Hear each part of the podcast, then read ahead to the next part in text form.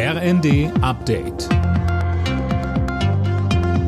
Stündlich neu. Auf den Punkt informiert.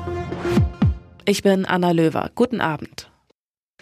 Die CDU führt eine zeitlich befristete Frauenquote ein. Das haben die Delegierten des Bundesparteitags in Hannover beschlossen. Philipp Nitzig berichtet. 559 Delegierte stimmten für, 409 gegen die Frauenquote. Es gab elf Enthaltungen.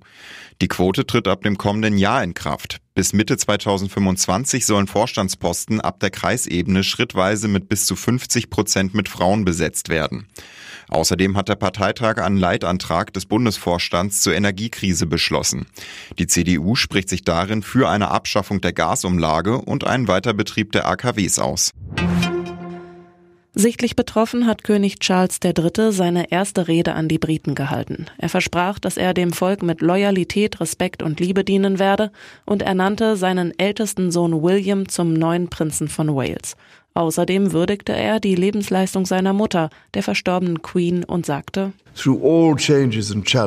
durch alle Veränderungen und Herausforderungen hinweg, unser Land und die größere Familie unserer Nation, auf deren Talente, Traditionen und Errungenschaften ich so unglaublich stolz bin, hat sich weiterentwickelt hin zu Wohlstand. Unsere Werte sind geblieben und das muss auch so bleiben. Die Lage rund um das ukrainische AKW Saporischja ist weiter kritisch. Laut der Internationalen Atomenergiebehörde reißen die Kämpfe in der Umgebung des Kraftwerks nicht ab. Außerdem können Reaktorkerne und Atommüll wegen eines Stromausfalls nicht mehr gekühlt werden.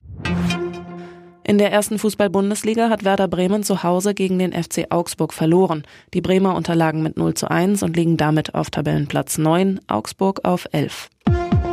Alle Nachrichten auf rnd.de